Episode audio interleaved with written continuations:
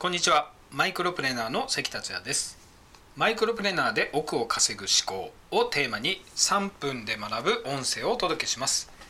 今回が第1回目になるんですけれども1回目の今日は過去が財産になるというお話をします、えー、あなたにとって過去は、えー、どういったものでしょうか、えー、この過去が財産になるということはえー、つまり過去がお金になるということなんですけれども、えー、これどういうことかというとですね大きく2つあります。で1つが、えストーリーもう1つはコンテンツというお話です、えー、1つずつお話ししていきます、えー、1つ目のまずストーリーというのはですね、えー、これはサクセスストーリーなんですね。あの要はですね、えー、成功したいと、まあ、稼ぎたいと、えー、自分の理想の人生を手に入れたい。まあそれって一瞬では手に入らないですよね。やはりまあ月日がまあ長い短いはあるかもしれないですけど、まあ、月日がかかります。えー、それが全てストーリーになっていくっていうことなんですね、えー、サクセスストーリーということです、えー、これがどんどんどんどん積み重なることで、えこれがお金に変わっていくというお話になります、まあ、財産になるという話ですね。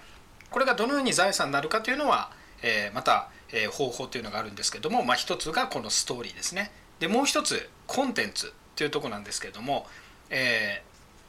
まあ、日々のことですね。日々のことをブログとかメルマガとか YouTube とか、まあ、こういった音声とかこういったコンテンツに残していくということです。この残していくことが全て、えー、財産になっていくっていうことなんですね。でどういうものを残せばいいかっていうのも、まあ、もちろん稼ぐにあたって、えー、そのまあ、戦略というかどういったコンテンツがいいというのはあるんですけども、えー、そういうふうにですね、え日々のこと、まあ、どんどんどんどんこれ、まあ、今が過去になってますけれどもこういう過去をえー、財産に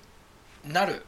ということをまず頭に入れていただいてですね、えー、そうすることで、まあ、億を稼ぐことができるようになっていくということです。ストーリーとコンテンツ、えー、これが、えー、全てこう過去の財産になってお金に変わっていくということになります。まあ、第1回目のテーマは過去が財産になるということでした。まあ、3分でまとめるとですねそんなにこう深くはお話しできないんですけども、まあ、またこれをですね、えー、どんどんまた深い話とかも今後していきたいと思いますのでまたお聞きいただけたら嬉しいです、えー、それではまた。マイクロプレーナー関達也でした。